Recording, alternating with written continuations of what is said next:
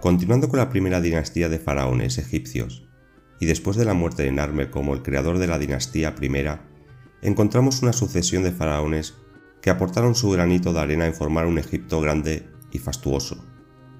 Con la muerte de Narmer, su hijo Aha ocupa el puesto de faraón.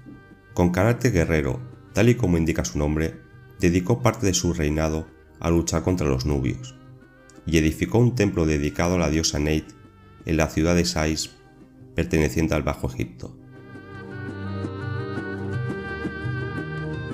El tiempo de su reinado no está muy claro, ya que unos le otorgan 57 años mientras otros lo limitan solo a 27 años.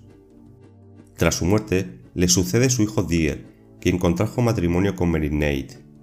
El faraón luchó en Sinaí en Nubia, adentrándose hasta la segunda catarata. La tumba de Dier fue descubierta en Ávidos. En ella se encontró al faraón enterrado junto a más de 300 criados, presuntamente sacrificados para que le sirviesen en la otra vida.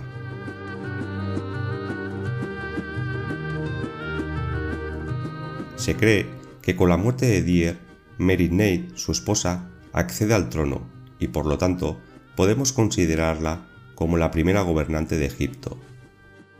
Podríamos indicar que podría tratarse de una reina corregente con Deyat, ya que así lo demuestra su tumba y cenotafio, dignas de un rango real por su tamaño y estructura. El reinado de Den se estima en 30 años, ya que celebró una fiesta Set, con lo cual nos indica que llegó al trono siendo muy joven y afianza la hipótesis de que su madre, Mary Nate, gobernase como regente. Durante su reinado hizo un censo de ganado y como dato importante podemos indicar la aparición de un alto funcionario llamado Emaka, cuyas funciones eran similares a las de los visires de épocas anteriores. La tumba de Den es relativamente pequeña y tiene 130 tumbas adyacentes de criados. Ajib es el primer rey de la lista real de Ságara, aunque su nombre fue borrado parcialmente por su sucesor, lo cual sugiere una época de conflictos dinásticos. Este dato parece ser confirmado por el reducido tamaño de su tumba.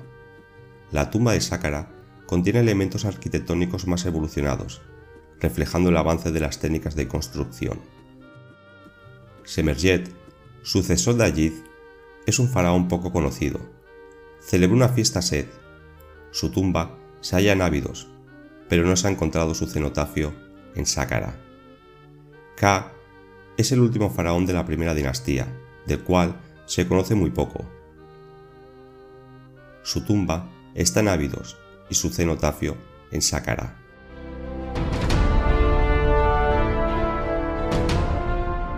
Como podemos observar, la época de faraones es bastante extensa y teniendo en cuenta la gran cantidad de ellos que reinaron, he organizado cronológicamente su reinado, englobándolos en la dinastía a la cual formaron parte.